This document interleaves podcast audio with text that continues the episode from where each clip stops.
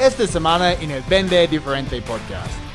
Lo que yo he visto siendo coach ejecutivo por tantos años es que la gente que cambia no es la que pone hábitos, no es la que cambia la gente que se rodea solamente, es la gente que no duerme porque se convirtió en una obsesión ser diferente. Hasta que eso no es una obsesión, para mí la gente sigue probando una y otra vez dietas, sigue probando una y otra vez mentores, cursos y no cambia nunca. Es tiempo para vender. Oye. Bienvenido al Vende Diferente Podcast. Soy Chris Payne, experto en ventas B2B. Hoy estoy con Claudia Donoso en Panamá y vamos a hablar sobre la mentalidad ganadora y la capacidad de persuadir e influenciar con tu mensaje. Claudia es una entrenadora de equipos de alto desempeño y también es fundadora de Mentes Informa, una plataforma para enseñar de manera presencial y digital neuroabundancia, que también es un tema súper interesante. Entonces, Claudia, bienvenida al Vende Diferente Podcast. ¿Cómo estás? Gracias, Chris. Me encanta el nombre de tu podcast, Vende Diferente, porque el que lo hace igual que los demás pasa desapercibido. Gracias por tu invitación. Así es, tenemos que hacer las cosas diferentes para conseguir resultados diferentes. Es por eso que se llama Vender Diferente. Ah, mira, este, este tema, mi audiencia generalmente encanta uno de los episodios con el mayor número de descargas que tenemos en el programa es un episodio que yo hice con Margarita Pasos. Y este fue sobre romper los, los techos mentales que tenemos. entonces, sí, obviamente todo el mundo está buscando tácticas, información nueva sobre mentalidad. Ah, y entonces, dentro de esos episodios, porque este no es Ah, el primer episodio sobre un tema así. Uh, generalmente mis invitados comparten información sobre uh, cómo establecer metas claras y específicas, cómo cultivar la positividad, ser optimistas, desarrollar la resiliencia, por ejemplo, aprender de otras personas, visualizar el éxito, hacer manifestaciones, a aceptar los desafíos como oportunidades, rodearte con personas positivas, pues hay muchas cosas. Ok, teniendo en cuenta que tenemos que aplicar esos aspectos para adoptar una mentalidad ganadora, para ti, ¿cuál es la cosa más importante que tenemos que desarrollar para lograr tener una mentalidad ganadora? Mira, lo primero, me encanta tu pregunta. Lo primero es entender qué es una mentalidad ganadora, porque como yo puedo lograr una mentalidad ganadora si no sé discriminar la diferencia entre mentalidad y actitud. Y quisiera empezar por ahí. La actitud, eh, para explicar esto es muy sencillo. Hay dos tipos de pensamientos. Está el pensamiento consciente, cuando tú dices, yo quiero que me vaya bien en la vida. Eso se llaman deseos. Los deseos son el 5% del pensamiento. Pero realmente lo que nos moviliza son las convicciones. Las convicciones son el 95% del pensamiento que es inconsciente, que es automático. Y hasta que yo no cambio mi identidad, lo que yo percibo de mí ahí, yo no puedo ejecutar nada diferente. Porque hay mucha gente que dice, yo quiero que tener abundancia en mi vida, yo quiero tener buenos resultados. Sí, lo dice, lo verbaliza, como quien dice, voy a comer sano. Todo el mundo sabe lo que tiene que hacer, todo el mundo sabe que tiene que ahorrar, todo el mundo sabe que tiene que leer, todo el mundo sabe que tiene que comer bien. ¿Por qué no lo hacemos? Porque esto no está alojado en los deseos, está alojado en las convicciones. Entonces, para empezar a cambiar hay que entender y decir, bueno, ¿qué es lo primero que yo tengo que cambiar para esto? Entender qué es lo que yo tengo grabado en mí. Nosotros cuando somos pequeños tenemos que haber aprendido de nuestros padres algunas cosas fundamentales que por re fa no aprendimos. Seguridad, confianza, dirección, empatía y responsabilidad. Y cuando no las recibimos de manera óptima porque nos dan demasiado o nos dan menos de lo que merecemos, de alguna manera de adultos tenemos atrofias emocionales y mentales que nos impiden lograr lo que queremos. Entonces, cuando hablamos de mentalidad de abundancia, hablamos de una mentalidad de progreso, hablamos de mentalidad de crecimiento y la mejor manera de delatar qué tipo de mentalidad tengo yo es escuchar cómo yo hablo. Cuando yo escucho a una persona, mira, si yo me escondo detrás de un árbol por un mes detrás de alguien y lo escucho hablar, yo sé si esa persona tiene abundancia o tiene carencia, porque lo que hablamos delata nuestra mente. La mente funciona como un proyector de cine. quiero parte ahí. ¿Puedes darnos un ejemplo rápido de lo que alguien está diciendo? ¿Qué, significa que tienen esta mentalidad de carencia o abundancia? Como, ¿qué, ¿qué tipo de palabras están usando? To- Totalmente. Cuando te levantas en la mañana y dices, ay, no dormí suficiente, eso es mentalidad de carencia. ¿Por qué? Ok. Alguien dirá, Claudia, "Ay, pero yo dormí cinco horas y normalmente duermo ocho y dormí cinco, ¿cómo que no dormí poco? No, no dormiste poco, dormiste lo que tenías que dormir. Es en la forma en que empaquetamos las cosas. Es como cuando alguien trabaja el pobreciteo. Ay, quiero un besito, un trabajito, un negocito, una casita, un viajecito. Cuando yo hablo en pequeñito, quiere decir que mi, mi termostato del éxito está bajo. ¿Por qué? Porque yo, si yo, nosotros recibimos en la medida que sentimos que valemos. Si yo siento que valgo poquito, me enfoco en mis cositas. Si yo siento que valgo mucho, me enfoco en cosas más grandes. Entonces tiene que ver con eso. Cuando yo también digo, ay, me puedes hacer el favorcito y pido en pequeñito, ¿no? Es La forma de hablar, la forma de hablar delata de nuestra mente, porque el cerebro trabaja como un proyector de cine. Cuando tú vas a ver una película en el cine, tú realmente no estás viendo la película, estás viendo una proyección de atrás hacia adelante de la película en una pantalla. La mente trabaja igual. Cuando tú y yo vemos una persona con un Ferrari, Chris, las dos sentimos cosas diferentes, pero no tiene nada que ver con el Ferrari, tiene que ver con lo que tú tienes dentro de ti y lo que yo tengo dentro de mí. Hay gente que ve a una persona con un Ferrari y dice, ay, tanta gente, tanta pobreza en el mundo y este hombre en un Ferrari. Y hay gente que dice, ¿qué habrá hecho esa persona para tener un Ferrari? Esa es la diferencia de la mentalidad. Los dos tienen buena actitud. La mentalidad y la actitud no son lo mismo. Todos nos levantamos en la mañana diciendo, yo quiero comerme el mundo, quiero Mm. que me vaya bien. La mentalidad es algo que está vinculado a tu pensamiento inconsciente. Y cambiarlo requiere que empecemos por cambiar mi vocabulario, la forma en que me expreso de mí. Cuando yo repito, por ejemplo, esto me cuesta, es que esto es difícil, yo me quedo como estoy, porque el cerebro cuando se aferra a sus convicciones produce dopamina. Y la dopamina es la hormona de la felicidad, pero también es la, es la hormona que se produce cuando yo me obsesiono con creer algo. Cuando repito, no puedo lograrlo, es difícil, yo me quedo, no importa lo que intente, me quedo como estoy. Y tiene que ver con que mi boca, lo que yo digo, me está diciendo, reenfoca tu pensamiento inconsciente. Me encanta, me encanta. Y mencionaste una palabra súper interesante y esta era identidad, ¿ok? No sé tú- si tú estabas en el evento en Panamá de Beto Butet hace un par de No. semanas de No. No es vendes influir, No, Pero tú no, conoces a- contenido, conozco a Beto, pero tú conoces a Beto. Sí. Sí. Ah, yo fui, yo fui porque Beto estaba dentro del podcast y pues no hay muchos eventos aquí en, en Panamá de eventos.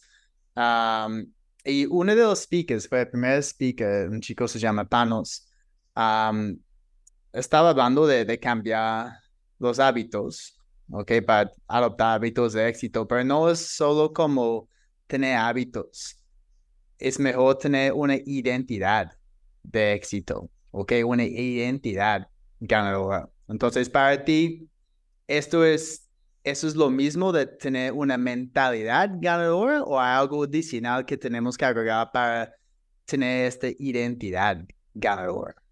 Sí, la, la mentalidad es algo automático que está en ti, la identidad es algo que tú construyes. Cuando yo decido, yo quiero, por ejemplo, tú que estás en ventas y yo también, nuestros negocios son extensión de lo que somos nosotros. Si yo me siento inseguro, mi comunicación es insegura. Si yo me siento dubitativo, mi comunicación es dubitativo. Si yo me siento poco valioso, no puedo cerrar negocio como si fuera alguien valioso. La única manera de cambiar nuestra experiencia de vida es llegar a cambiar nuestra identidad, lo que yo creo que merezco. Mira, por ejemplo, yo fui una niña maltratada física y verbalmente por su madre y tenía muchísimos miedos. A los 19 años tuve más de 100 ataques de pánico y depresión. Mi identidad no es la que es ahora, la que tengo ahora fue construida. Y para ser construida primero tienes que definir qué es lo que tú estás negado a no tener más en tu vida.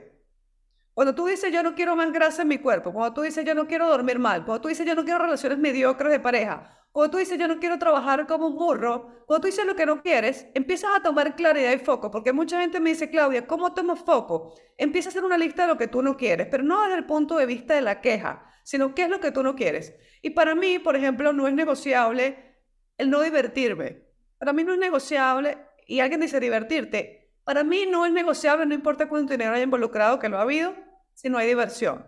Para mí no es negociable una relación de pareja de que del 1 al 10 sea 7. No es negociable porque para eso me quedo sola. Para mí no es negociable hacer proyectos que no me parezcan supremamente, que me invitan a crear y que explotan mis talentos. Entonces, cuando uno sabe claramente quién, qué es lo que no quiere, también toma foco de lo que sí quieres. Y ahí es que construyes tu identidad. Ojo, para algunas personas, meditar, pararse a las 5 de la mañana, meterse en el baño de agua fría les funciona. Para mí es una gran mentira pensar que todo el mundo tiene que hacerlo de la misma manera. Porque hay gente que no se para a las 5 de la mañana, que no se mete en hielo y que tiene su identidad robusta y bien construida. Pero contestando tu pregunta, la identidad se construye. Yo creo que se construye cuando estás harto, en algunos casos cuando estás harto de esto ya no me funciona. Y ya para mí se convierte en una obsesión. Lo que yo he visto siendo coach ejecutivo por tantos años es que la gente que cambia no es la que pone hábitos, no es la que cambia la gente que se rodea solamente, es la gente que no duerme porque se convirtió en una obsesión ser diferente. Hasta que eso no es una obsesión, para mí la gente sigue probando una y otra vez dieta, sigue probando una y otra vez mentores, cursos, le da cursitis y no cambia nunca. Sí, es como dice Grant Cardone. ¿Has escuchado de Grant Cardone? ¿Sabes quién es? Sí, tiene un libro. Be obsessed o be average. Entonces, también es parte de, la identidad que tenemos que adoptar. Es, también me, me, gusta esto, como agregar esta obsesión con, con lo que estamos haciendo. Entonces, ¿por qué es tan complicado para la gente aquí, en, específicamente en, en América Latina? Okay, aquí yo veo más una mentalidad de como un fixed mindset en lugar de una mentalidad de crecimiento, un growth mindset. y hay gente que tienen celos de otras personas. yo he visto esto porque llevo más de nueve años viviendo aquí en América Latina. ¿Por qué piensas que aquí en América Latina es es un reto más grande adoptar una mentalidad de abundancia y, y crear o construir esta identidad ah, de tener una mentalidad ganadora y, hábitos positivos en lugar de, de Australia, Estados Unidos o Europa. O no sé si estás de acuerdo conmigo. Estoy de acuerdo contigo y creo que la causa es, como dice Oppenheimer, es que hay países de primer mundo que tienen eh, normas de estricto cumplimiento y en Latinoamérica, en Latinoamérica tenemos normas de flexible cumplimiento. Y esa flexibilidad se ha trasladado a nuestros cerebros. Y de alguna manera mucha gente en Latinoamérica se creyó el cuento que aparece en las telenovelas de que hay que sufrir por ocho meses para conseguir las cosas buenas al final, pero hay que sufrir mucho. Eh, se, se promueve mucho en Latinoamérica el desorden, el decir no hacerte responsable y tener no solo autonomía e independencia, sino responsabilidad.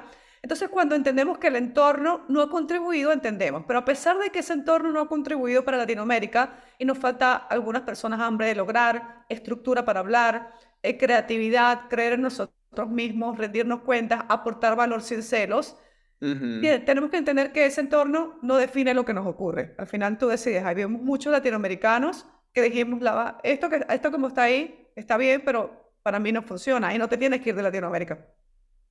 ¿Y, qué pasa? Tal vez hay un vendedor que sí tiene esta mentalidad ganadora, pero sigue negociando con los mismos clientes que piden rebajos, rebajas, descuentos, porque ellos no tienen esta mentalidad. Porque hay, hay, hay a veces una cultura aquí que la gente tiene que pedir un descuento para tener un negocio justo, pero esto no es, y los vendedores al final es como, ah, ok, listo, aquí, aquí está, ahora hagamos un negocio, pero esto no es la manera para vender. Entonces, ¿cómo podemos enfrentar a esos clientes difíciles que siempre, siempre, siempre van a pedir algún tipo de, de concesión? Me encanta, aparte que yo viviendo en Panamá no he vivido mucho, tengo una revista de arquitectura que tiene 12 años y empecé así, la gente pedía, quería descuento y quería bonos adicionales. No, lo primero que tenemos que entender si tú eres vendedor y estás escuchando este podcast y dices, yo tengo en mi entorno todos mis clientes que piden descuento y se, se quejan de todo y piden mucho y quieren pagar poco, entender que el problema no son ellos, el problema soy yo. ¿Por qué? Porque hay muchos de esos clientes, pero ¿quién los acostumbra? Nosotros tratamos a los demás, les enseñamos cómo nos tienen que tratar a nosotros. Es decir, cuando yo entiendo que una cosa es precio, otra cosa es valor, es lo primero que hay que entender. El precio es un indicador de valor. si yo, tú me estás negociando a mí que yo te baje el precio, básicamente me estás diciendo tu propuesta de valor no es suficientemente valiosa para mí. Cuando yo, Exacto. lo mejor que le puede pasar a un vendedor es que le digan, bájame precio, porque quiere decir que tiene que mejorar su propuesta de valor y decir, listo, yo no estoy mostrando atributos diferenciadores, no estoy trasladando eh, el beneficio percibido y el ofrecido, no estoy hablando, a lo mejor estoy hablando de transacciones y tengo que hablar de transformación, o a lo mejor le estoy vendiendo a la persona que no es y no es mi público ideal. Pero yo en Panamá, teniendo tres años viviendo, donde es un mercado que está muy acostumbrado por la mezcla de árabes judíos que hay en Panamá a todo negociar, que en 13 años yo no he bajado nunca el precio de ninguno de los productos que vendo. ¿Por qué? Porque cuando tú crees en tú, cuando crees en ti primero, uno, crees en ti. Es más, cuando yo monté la revista me decían no la montes, porque aquí en, aquí en Panamá ya hay dos revistas del patio. El patio es la, es la jerga para explicar qué es algo local. Y no va a servir la monté y hoy en día es la única revista que existe. Entonces, ¿qué es importante? Primero que tú te sientas valioso. Si yo me siento valioso, el resto es ruido. Y para eliminar el ruido mental no es pidiendo al otro que se calle, es entendiendo que el ruido mental empieza porque tú desconfías de lo que sientes y percibes que eres, tu identidad. Después de eso, revisar con alguien, un buen mentor, alguien que te ayude si no tienes las habilidades y las destrezas, tu propuesta de valor de tu negocio, cómo se presenta tu negocio. Yo veo muchas, por ejemplo, Chris, páginas web donde tú entras a la página web de los clientes y hablan de ellos, son egocéntricas. Yo te ayudo, yo puedo, yo soy, yo me certifiqué, yo logré, yo, yo, yo. Hay que e, evitar el yo, el egoísmo, es basado en lo que yo soy, el egocentrismo, y pasarnos al humanocentrismo, al humanocéntrico. Es decir, no me hables de ti, háblame de cómo tú me ayudas a lograr los sueños. Es decir, nadie compra productos y servicios, la gente compra soluciones donde tu producto y tu servicio me ayudan a mí a lograr mis sueños. Entonces, ¿cómo tú me ayudas? Cuéntame, muéstrame testimonio de gente que ayudaste. Cuando tú muestras algo robusto, yo te demuestro que puedo ayudarte, pero hablo tu lenguaje, no el mío, yo puedo convencerte. Y la premisa es que el que compra es el cerebro reptiliano. La parte que compra cualquier cosa, desde la pareja hasta un carro, es la parte más básica del cerebro. Esa parte lee microexpresiones. Cuando tú tienes miedo, el cerebro de tu contraparte lo logra percibir. Cuando tu tono de voz pregunta, por ejemplo, las preguntas escondidas que dicen, ¿no quisieras ir el viernes a comer sushi, Chris? Yo te puse un no en la pregunta, en vez de preguntarte, ¿quieres comer sushi conmigo el viernes, Chris? Ya el hecho de incluir el no hace que el cerebro de mi receptor se cierre. Recuerda que estoy, mi experticia en la reprogramación mental y orientación a ventas. Entonces, Entender todo esto, que la forma en que yo presento mi contenido es lo que hace que el otro crea y siente que vale, es determinante, pero tenemos que dejar de hablar de uno y empezar a hablar lo que el otro quiere escuchar. Sí, sí, me encanta. Y, y también cuando empezamos a dar descuentos, estamos, desde mi perspectiva, generando desconfianza, porque al principio estábamos hablando de, de un precio, ¿ok? Justo para nuestra solución, y ahora, ah, no, sí, de verdad, pues, pues adquirido por menos. Es como, ok, entonces, ¿por, ¿por qué ahora estás diciendo menos? Ok, no eres, no eres honesto. Y hay gente que olvida en esto. Es como, mira, el momento que estás dando descuento es exactamente uh, lo que estás comunicando. También al principio, Claudia, hablamos de persuasión, ok, influencia. Um, y una de las partes más complicadas en la venta ¿ok? Para cualquier persona en el mundo business to business es, es prospección, ¿ok? Agenda este, este primer reunión, por ejemplo. Entonces, ¿cuál, ¿cuáles son las tácticas de, de, influencia y persuasión que tú estás aplicando, ¿ok? Uh, en tu vida y obviamente enseñando a tus clientes um, para agendar este, este primer reunión y no solamente conseguir una objeción como, mira, pues Ah, estamos bien por ahora, llámame en seis meses, o no estoy interesado, o estoy muy ocupado, no me llamas, porfa. ¿Qué podemos hacer?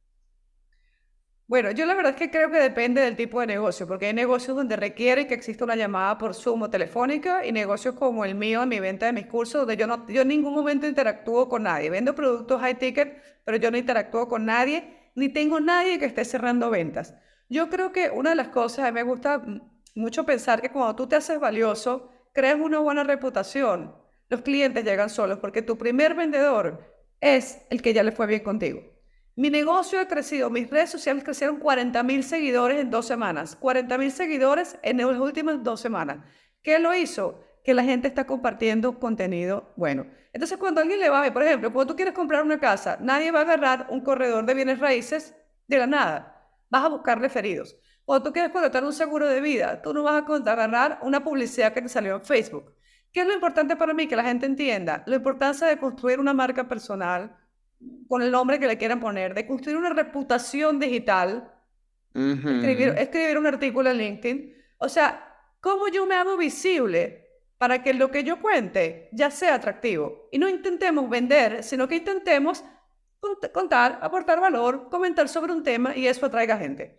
Pero si tú estás en el negocio que necesitas llamar por teléfono y hacer una llamada, bueno, me voy a enfocar en esa industria, bueno, lo ideal es tener una persona que sea un ancla que te permita llegar a otra. No quiere decir que no puedas venderle en frío a alguien que no te ha llamado, pero honestamente a mí, nadie que me llame la atiendo el teléfono para que me venda nada. Creo que la mejor manera es empezar a construir una red de contactos, pero yo veo mucha gente que entiende este concepto y luego tiene eh, una base de datos de Excel con sus correos y con los teléfonos de la gente. En vez de tenerlo de una manera automatizada, un sistema de gestión, algo un poco más automatizado. Entonces creo que pasa un poco por construir quién eres y cómo te muestras al mundo de manera visible. Y por otro lado, acceder a la persona, pero de una vez entrando, depende de lo que venda. Yo vengo llegando de Miami a trabajar con un gran proveedor que se dedica a través de llamadas a cerrar ventas. Depende de lo que tú vendas, pero hay unas maneras tan creativas de hacerlo que empezamos, hola, buenos días, ¿cómo está? No, no me, no me llame, no me llames saludándome porque ya sé que me vas a vender. Este huele de, de llamar en frío inmediatamente. Sí, oh. yo creo que hay que entender. hola, buenos días. Hablo, hablo con Claudia Donoso. Hablo con Claudia. Exacto, ya ahí. Estás, llamando mi número. Sí. Estás llamando mi número. Creo que hay que buscar maneras más eficientes que llamadas en frío para hacerlo. Y es totalmente posible. Aparte que está comprobado que el cerebro toma entre 4 y 12 interacciones para conectar con la gente antes de comprar. Entonces a veces no, hay, no tienes una interacción conmigo, me intentas contactar en frío y básicamente lo que consigues es rechazo. ¿Y por qué? Porque recordemos que el que escucha la llamada es el cerebro reptil, que lo que está preocupado es que no quiero que me jodas. Entonces, ¿cómo, ¿cómo podemos romper, en tu, en tu opinión, cómo podemos romper este patrón para que la gente no diga, ok, no, no me jodas? Entonces, porque tal vez van a pensar esto inmediatamente. Al principio. En el caso de llamadas en frío, estás hablando tú. Sí, que yo llego a ti y no nos conocemos.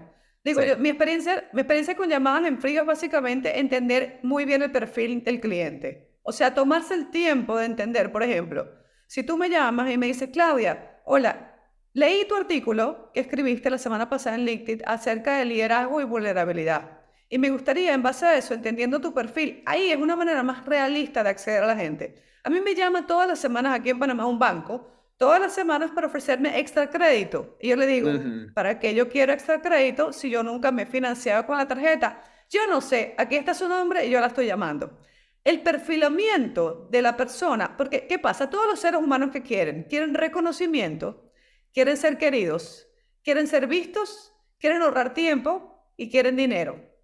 Entre más, personas principales que quieren. Cuando yo antes de llamar entiendo si Chris está casado, tiene hijos, qué le interesa, qué deportes le gusta, veo que tiene un libro atrás, veo que lee, veo que le gusta Albert Einstein, veo básicamente que le interesa de alguna manera a la gente, me da información pero no tengo que estar en Zoom con, con Chris. Yo puedo agarrar las redes sociales de mi cliente, ver si ha escrito algún artículo, enterarme dónde está su oficina ubicada y saber un poco más de ello. Porque vender no es acerca de que yo hable y hable. Vender es entender cómo realmente lo que yo vendo te puede ser útil a ti. si no es útil para ti, qué bueno, porque a lo mejor más adelante me cuentas de algún amigo para el cual sí fue útil. No hay que ir a vender. Hay que ir básicamente a que me digan que no, pero a crear una relación cercana con la persona. Me encanta. Y chicos, lo que Claudia está compartiendo con nosotros se llama Trigger Events, ¿ok? Los famosos Trigger Events. Encontrar algo okay, que está pasando en la vida del cliente que significa que tal vez tendría interés en conversar con nosotros o una necesidad para nuestro tipo de, de solución. Entonces, el ejemplo de, de identificar un artículo okay, que yo escribí recientemente en las redes sociales, esto es un un trigger event, ¿ok? Pero hay muchas personas que comienzan las llamadas. Buenos días, Claudia, hablas con Chris. estoy llamando porque me gustaría hablar contigo sobre nuestro portafolio de servicios o los llamadas de los bancos que estabas diciendo. Que hola Claudia, a los Chris de, con Chris de Banco General o de Black. ¿Te interesa un crédito? Podemos extender un crédito. Es que, es que, ¿por qué necesito un crédito? Porque no, no, no me interesa, no me interesa. Y este tipo de, de objeción va a salir bastante si no planteamos un trigger event antes uh, de mencionar algo de, de, nuestra solución, ¿ok? Porque no vamos a generar interés. Inclusive, Entonces, inclusive evitar la llamada. Yo creo que haz que la gente quiera hablar contigo. Es más fácil que tener que llamarlos, porque a mí en redes sociales, por ejemplo, últimamente me ha contactado varios chicos que tienen esto que uh -huh. te estoy diciendo. Y, hola Claudia, me gusta tu contenido. Y al final me quieren vender algo y yo no soy tonta y sé que me están saludando para es pasa, pasa a mí cada día. Yo recibo esto todo el tiempo, todo el tiempo. Entonces yo creo que hasta suficientemente atractivo, valioso, cuando tú dices que quieres vender algo, básicamente la gente diga, pues, mira, regala llamadas gratuitas. Di, mira, yo, este es mi tema, este es mi tema, yo sé, por ejemplo, un real estate, una persona que vende real estate, que es un error, que tu contenido gira en torno a esta propiedad, esta propiedad, no, háblame de plusvalía, háblame de qué hojas, eh, por qué una firma pequeña en algunas hojas del contrato, háblame de, temas legales. Y cuando estés así hablándome de temas que no son de venta, dime, ¿quieres agendar una llamada de 30 minutos conmigo para ver en qué te puedo ayudar? Es mucho más fácil conseguir clientes así que yendo a clientes que no me conocen a decirle, hola, mira, veo que tienes dos hijos y a lo mejor es de tu interés tener libertad financiera. Ah, no. Lo importante de ser visible y de no vender. Si mi red social como Real Estate no gira en torno a hablarte de propiedades, sino que gira alrededor de todo lo que tienes que saber alrededor para que tú te eduques, te formes y yo te aporte valor, uh -huh. tú vas a querer conectar, quedar conectado conmigo. Ahí yo te ofrezco una llamada y me vas a querer decir que sí. Sí, no, es otro que veo bastante. La gente publica contenido en redes sociales, pero es contenido sobre su solución. Es como, es amigo, nadie, nadie le interesa. Que la gente está interesada que en, en sus problemas que tienen pero no quieren y sus resultados que quieren pero no tienen todavía. Mira, uh, yo sé que tenemos poco tiempo y también tienes varios cursos enfocados en el manejo de objeciones. También hemos hecho episodios en de diferentes podcasts sobre manejo de objeciones. Uh, una de las partes más complicadas que yo he visto aquí en América Latina son las objeciones que la gente no dice. Ok, um, porque pues generalmente aquí en América Latina la gente no, no le gusta decir no. Entonces alguien puede decir, sí, me encanta ese servicio uh, de una que hemos trabajado contigo, uh, hablamos la próxima semana y ya, no vas a escuchar nada de este cliente. Entonces, ¿cuáles algunas de las tácticas más exitosas que estás implementando para identificar esas objeciones que están dentro de la mente del cliente, pero el cliente no quiere compartir esta información con nosotros? Me encanta. ¿Por qué no te la quiere compartir? Porque no confía en ti. El que no dice la objeción es porque no confía suficiente en ti porque ocurre algo. En el diálogo y en la comunicación parece que tus intereses están por encima de los míos. Cuando el cerebro percibe que tus intereses están por encima de los míos, se cierra. Entonces, entendamos primero, ¿qué es una objeción? Una objeción es una pregunta escondida. Es decir, cuando yo te digo, oye, esto está caro, lo que estoy diciendo es no le veo valor. Cuando yo te digo, oye, yo tengo otras opciones, te estoy diciendo, no le veo valor comparado con algo más que vi.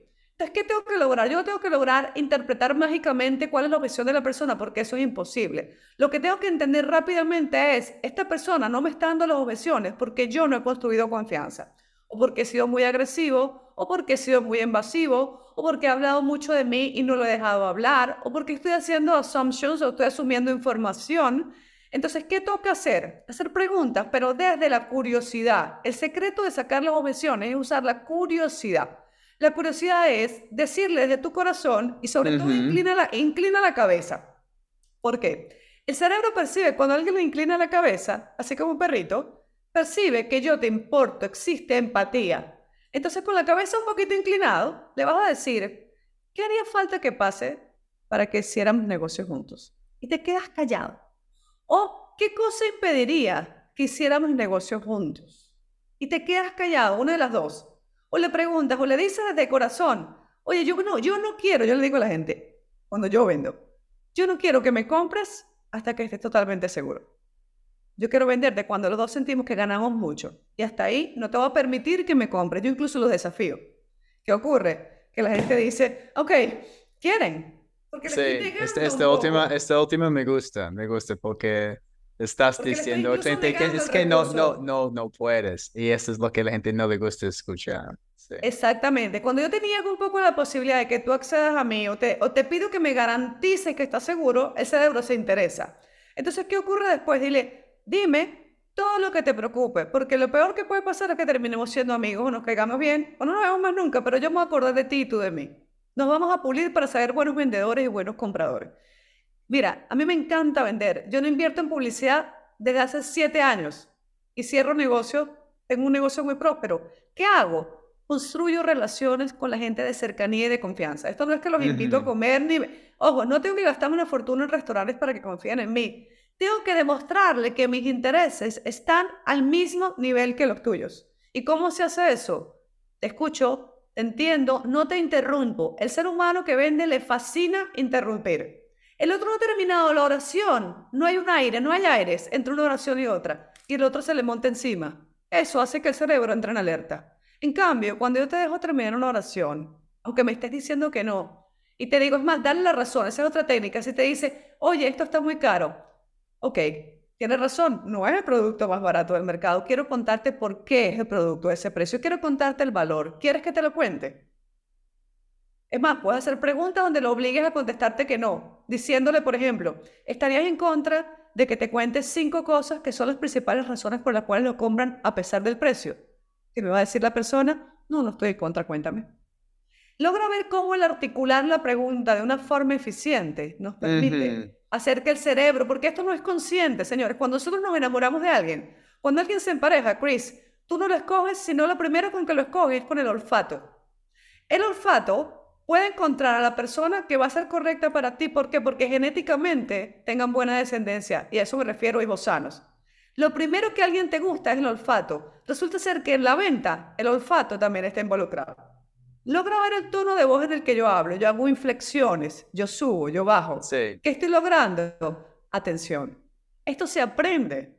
Influenciar se aprende. Vender se aprende. Se aprenden juntos. A veces sí, a veces no. Entonces, ¿qué toca? Entender el buen uso de mi seguridad personal, saber proyectarme y no desesperarme por vender. Si yo no he vendido es porque no aprendí a conectar y a lograr que el otro confiara en mí.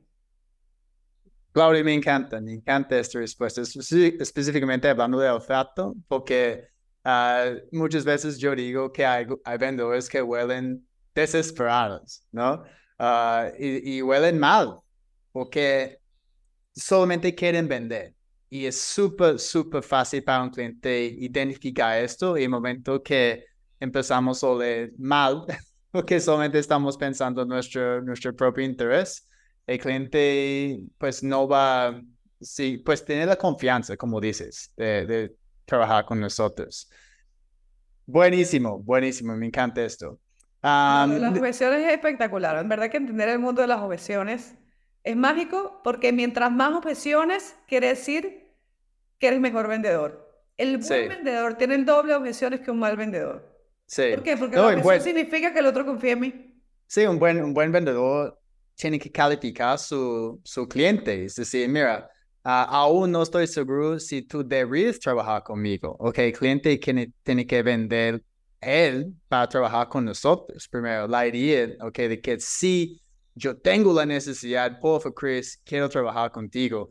Uh, porque al final yo quiero um, transmitir esos mensajes diciendo, oye, me gustaría trabajar contigo, pero no necesito trabajar contigo.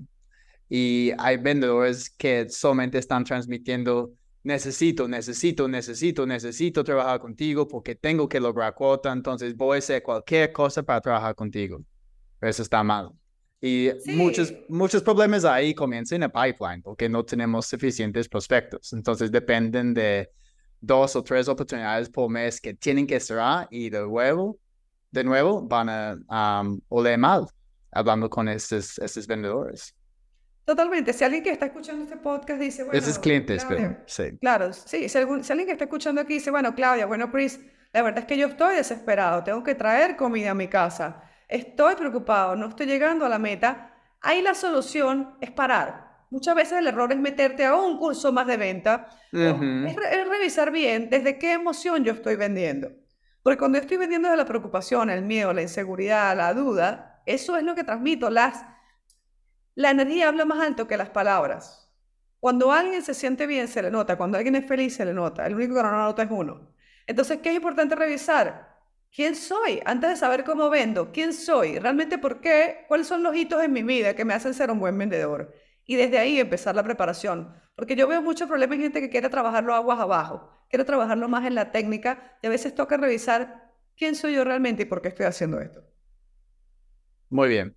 Y tengo una pregunta más para ti, Claudia. Entonces, pero antes de hacértelo, cuéntanos rápidamente cómo podemos conectar contigo ah, en las redes sociales ah, y aprender más de esta mentalidad ganadora y una vida de abundancia. Gracias, Chris. Bueno, lo más sencillo, en Instagram, Claudia Donoso, y registrarse para recibir toda la información mentesenforma.com. Ahí Muy bien. La última pregunta. Has compartido con nosotros muy buenos tips de ventas, ¿ok? Para mejorar nuestras ventas. Ahora, danos un tip que podemos aplicar hoy en día para mejorar nuestra vida, ¿ok? No ventas, algo enfocado en mejorar nuestra vida. Me encanta. Para mejorar nuestra vida, yo creo que eh, lo voy a decir y luego lo voy a explicar. Es vivir desde la verdad. Y suena así como, ¿qué quiere decir Claudia? Yo veo mucha gente que su agenda de vida no la manejan ellos. Es decir, dicen que quieren cosas maravillosas, pero entonces llaman a mamá y le atienden, aunque no tienen ganas de atenderle, pero le atienden. Y luego van a comprar algo que no quieren salir a comprar, pero van a acompañar a una amiga. Y de alguna manera la culpa hace que vivan una vida de mentira donde no ponen límites y donde básicamente la agenda de mi día no la decido yo. Uno puede ser infinitamente feliz, abundante y próspero cuando yo estoy en mi camino y si me desvío no importa porque puedo apreciar dónde estoy. Pero cuando yo no me permito decir no a ciertas cosas para enfocarme en lo que sí quiero decir que sí, empiezan los problemas. Y aquí lo que lo trae mucho es la culpa. Ay, le dije a mi esposo que sí lo acompañaba a surfear, porque bueno, pobrecito, ¿cómo no lo voy a acompañar? Empezamos con la lástima, y esto es muy marcado en Latinoamérica. Ay, mi mamá se va a molestar si, yo, si, no si, si ella me llama y yo no la atiendo, ella se molesta. ¿Y cuál es el problema que se moleste? Entonces tenemos esa sensación de pobrecito todo el mundo, y andamos diciendo muchas veces que sí a todo el mundo, y no somos eficientes cuando es nuestro único recurso limitado no renovable. Nuestro único recurso limitado no renovable es el tiempo. Tiempo, sí. Si yo pierdo tiempo en redes sociales, si contesto todas las llamadas que me entran, sí. Bueno, tuviste mi WhatsApp. Mi WhatsApp tiene un letrero hermoso que dice, paciencia, atiendo dentro de tres o cuatro días. ¿Por qué? Porque honestamente, si yo contesto todos los WhatsApp todo el tiempo, no tendría tiempo para llevar adelante mis sueños y lograr la vida que quiero. Entonces, saber decir que no para decirme a mí que sí es vivir una vida de verdad, donde la culpa no es la que rige cómo vive mi agenda. Y respetar nuestro tiempo también me encanta. Porque es- este puede ser otro episodio de podcast de la diferencia entre la percepción de tiempo aquí en América Latina en lugar de tiempo en Australia y Estados Unidos, que es... Eso la gente entiende, respeta más el tiempo ahí, de verdad. Sí. Pero muy, Muy interesante, Cris, lo tenemos que hablar, porque si yo, mira, yo siempre digo, si yo tengo cita médica a las 2 de la tarde y llego a las 2 y 15, tengo mentalidad de carencia, porque esas 15 minutos, en la persona que tenía cita a las 6 de la tarde, su cita va a ser a las 7 de la noche. sí. Entonces, cuando yo no me quiero, cuando yo me quiero mucho, ¿sabes cómo lo demuestro? Respetando tu tiempo. Cuando las citas a las 2 uno llega a 10 minutos antes, porque no es Sí. por la otra persona, es porque primero uno se siente valioso uno. Nadie puede sentir valioso lo de otro hasta que yo no empiece por sentirme valioso yo. Esa es la diferencia. Sí, es un, es un cambio cultural que uno que tiene que pasar, pero es, no es fácil. no es fácil. Listo, Claudia. Entonces, muchas gracias por tu tiempo y estar aquí con nosotros en el Vende Diferente Podcast. Gracias a ti, Chris. Un fuerte abrazo. Y gracias a todo el mundo por estar aquí conectado con nosotros. Si esta fue su primera vez, hay un montón de episodios pasados con muy buen contenido y finalmente les invito a ser parte del club del 1% en más ventas b2b.com slash club, donde pueden inscribirse totalmente gratis y recibir tácticas, herramientas y estrategias disruptivas en ventas B2B para que mejoren solo a un por ciento por día y que lleguen a la cima de su profesión. Soy Chris Payne, experto en ventas B2B y recuerda, es tiempo para vender diferente.